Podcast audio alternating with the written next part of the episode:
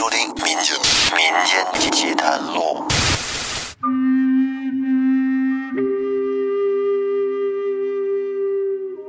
大家好，欢迎收听由喜马拉雅独家播出的《民间奇谈录》，我是老岳。这一期我给您讲一个和出马仙有关的故事吧。在听节目的同时，欢迎您顺手点个赞。这个故事发生在上世纪九十年代，村里有一个姓冯的木匠，因为家境贫寒，一直都娶不上媳妇儿。后来这是直到年近四十，才凭借自己的手艺赚了点钱，家境才慢慢的好转，娶上了老婆。但是结婚以后，一连好几年，这老婆都没能给他生下一儿半女。不孕不育，也不知道是谁的问题。于是俩人是到处求医问药，但是也都无济于事。冯木匠心急呀，实在没办法了，于是就去找了算命的给算一算，看看是什么情况，命里有没有。可是，一连找了好几个算命先生，他们算着都说冯木匠是绝户命，就是命里边。注定没有子嗣，破都破不了的那种。冯木匠听完这话之后是大受打击。您甭说冯木匠了，搁谁谁听了这个算命的说自己命里边没有子嗣，那打击都是非常大的。于是冯木匠从这儿开始就变得心灰意冷起来，平时也不怎么出门了，看到别家孩子就唉声叹气的，感叹自己的命不好。本来他都已经认命了，但是让人没想到的是，过了没多久，他妻子竟然怀上了，而且在十个月之后，给他生了一个白白胖胖的大儿子。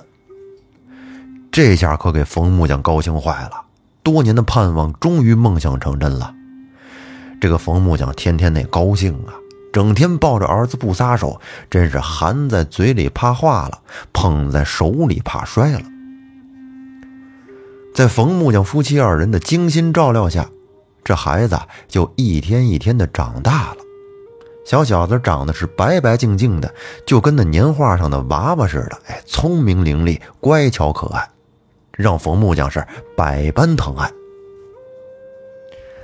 但是随着孩子年龄的增长，冯木匠渐渐的就发现，这孩子有点不对劲儿。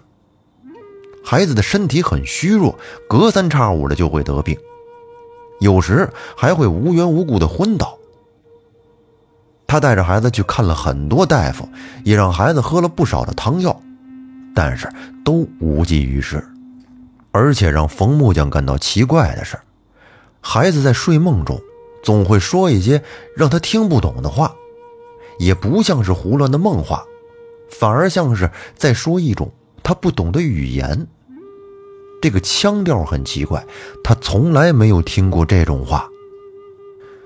到了孩子六岁那年，这种症状越发的严重了起来，孩子身体也越来越弱，成天是病病殃殃的。冯木匠对儿子很担忧，天天愁眉不展。后来有个邻居就得知了他们家孩子的事情，就告诉冯木匠说：“这孩子身上怕是有事儿，得了邪症，让他最好去找个神婆看看。”冯木匠把那人的话就听到心里了，想着孩子看了这么多的大夫，喝了这么多的汤药都不管用，那可不就是得了邪症吗？于是。便带着儿子找到了本村的一个给人看事的神婆，想让他看看孩子到底是怎么回事。那个神婆是个出马仙，在当地十里八村挺有名气的，家里每天来看事的人是络绎不绝。关于这个神婆，村子里还流传着这样一个故事：说这个神婆过去啊也是个普通人，并没有什么神通。而且还患有绝症，活不了多久了。这是有一天，神婆到外村赶回看戏去，这回来的时候天都已经黑了。当他路过一座乱坟岗时，突然就听见身后有人叫他的名字，那个声音是又尖又细，听起来特别刺耳。神婆就很奇怪，也有点害怕，这大晚上的会是谁在喊自己呢？他借着月光回头一看，没看见人。但是却只见路边站着一只人模人样的黄皮子。那黄皮子看起来并不算很大，身上长满了白毛，只用两只后腿站着，一只前爪还朝着神婆勾了勾，像是在喊他过来。神婆哪见过这场景啊？这大晚上的，又是在乱坟岗，他吓得大叫一声，撒腿就跑。一口气儿就跑回了家。从这之后，神婆就开始经常做梦，梦到那个黄皮子说要收他做弟子，要他出马，给人断事治病。神婆开始很害怕，也不知道什么是出马，就觉得这黄皮子挺邪乎，便也没有答应。可是那黄皮子却纠缠不休，他不答应。就开始在神婆家里闹。神婆家养的那鸡呀、鸭呀，一夜之间全都被咬死了。还有时候，家里的物品也会无缘无故的丢失，而且院子里时不时的还会发现腐烂的死老鼠，搞得家里是臭气熏天。黄皮子闹的是越来越凶，搞得家里鸡犬不宁。神婆也没有办法了，想着自己反正也得绝症了，能活几天还不知道呢。说起来，倒也没什么可怕的，倒不如就答应了黄皮子，也能过几天安稳日子。于是呢，这个神婆便在梦里边答应了黄皮子。从这以后，神婆就开始给人看起事儿来，竟然还很灵验。慢慢的。随着他看的病例越来越多，渐渐的就有了名气。来找神婆看事儿的人每天是络绎不绝。还有神婆自己的病也好了。这个故事是神婆亲口对人讲的，至于是真是假呢，那就不得而知了。却说冯木匠带着孩子来到神婆家，将孩子的事儿跟神婆说了一遍。神婆就打量着孩子。脸色忽然就变得凝重起来，眉头紧锁，询问孩子的姓名和生辰八字。冯木匠赶紧将孩子的生辰八字告诉了神婆。他见神婆脸色不好，心里也不免的有些担心。只见神婆走到香堂前，点燃了三根香，插在香案上的香炉里，然后。跪在蒲团上，嘴里念叨着什么。念了好一会儿，才站起身来，看了看燃出的香灰。只见香灰挂在香上不断，向里弯成了一个圈儿。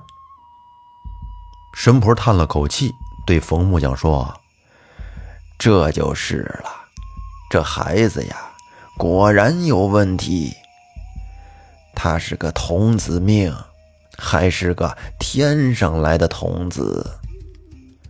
神婆说完，还小心翼翼的朝天上指了指。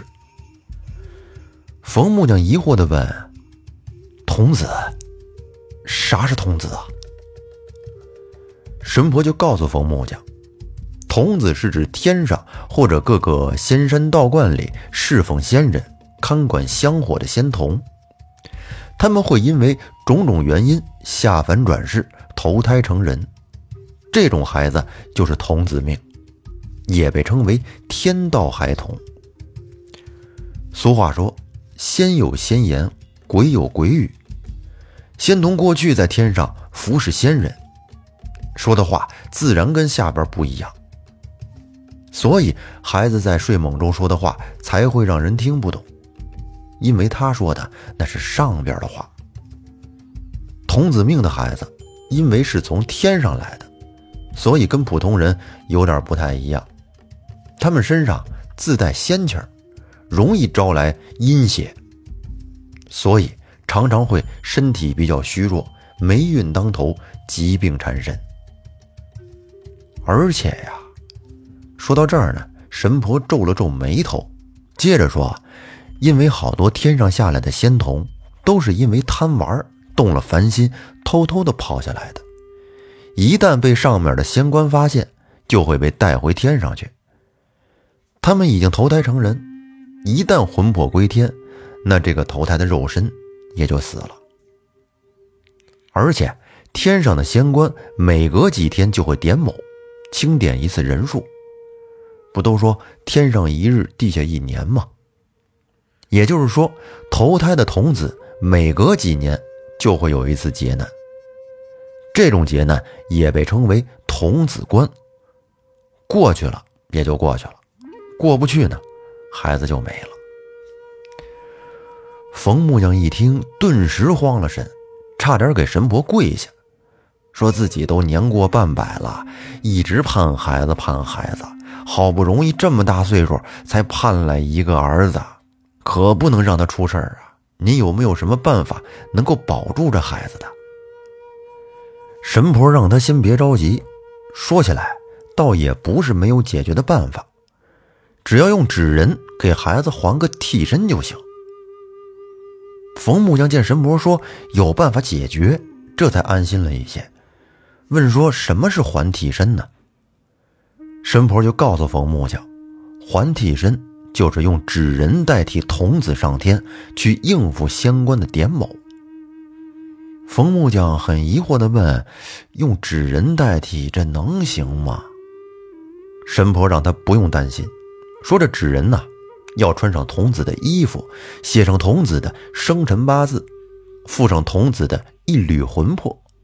这样，仙官就看不出来了。冯木匠似懂非懂的点了点头，然后着急忙慌的询问神婆什么时候去还替身。他唯恐替身还迟了，儿子再有什么三长两短的。神婆说：“不着急，得先搞清楚童子的来历才行，不然替身没法还。这个事儿啊，得请仙家帮忙查查。”神婆说完，就又往香炉里上了三炷香，拜了拜，然后盘膝坐在蒲团上，闭上眼，双手合十，嘴里念念有词，似唱似念，就像是在请神一样。说来也怪，这时只见那香上燃出的青烟，陡然的晃动了一下，就像是有什么看不见的东西来了一样。接着便听到神婆的声音戛然而止，随之他又低声的絮叨起来，就像是跟谁在说话一样。片刻之后，香上方的青烟再次晃动了一下，好像那个看不见的东西离开了。神婆这时慢慢的睁开了眼睛，站起身来，她告诉冯木匠，刚才仙家已经帮忙查过了。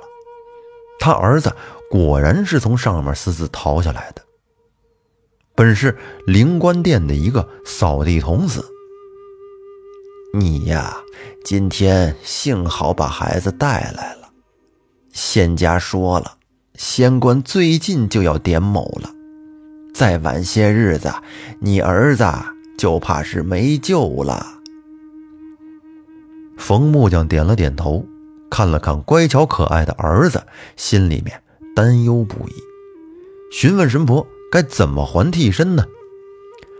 然后神婆让冯木匠回家去找扎纸匠糊一个纸人，高矮胖瘦要跟孩子差不多，然后再找一身孩子平日里穿的衣服，要他明天一起拿过来，并且神婆还叮嘱冯木匠说来的时候。纸人要用黑布包着，不能见天日。那么冯木匠的儿子能不能被神婆给救过来呢？咱们留在下期接着讲。欢迎大家订阅专辑并关注主播复古宇航员，在听的时候您可以顺手给节目点个赞。那咱们下期再见。